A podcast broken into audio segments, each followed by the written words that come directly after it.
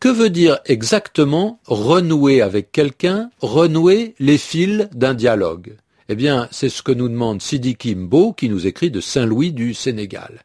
La question se pose parce qu'on a beaucoup entendu l'expression à propos du Soudan et du Tchad qui essayent de se rapprocher, ou même à propos des relations diplomatiques entre les États-Unis et l'Iran, puisque peut-être Washington serait représenté à Téhéran. Vous voyez, j'emploie le conditionnel, ce n'est pas sûr. Hein. Washington serait, pourrait être représenté à Téhéran.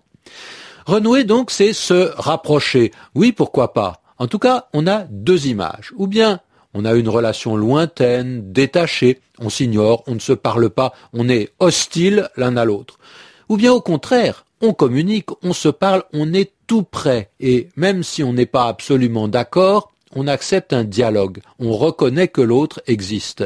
Eh bien, c'est l'image du lien qui permet ces deux images. Le lien, c'est ce qui vous lie, c'est-à-dire c'est ce qui vous attache, un peu comme le fil.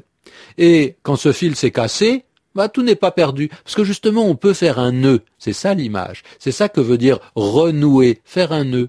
Le mot s'emploie donc en politique, en particulier avec cette formule toute faite qui est un peu cliché, hein, renouer les fils du dialogue, c'est-à-dire reprendre le dialogue, se remettre à dialoguer, mais cela s'emploie aussi dans la vie privée, hein, renouer, surtout pour parler d'une amitié. Deux amis ne se sont pas vus pendant longtemps, et puis ils se retrouvent, l'amitié renaît, on dit qu'ils ont renoué, et l'expression s'emploie aussi à propos de l'amour.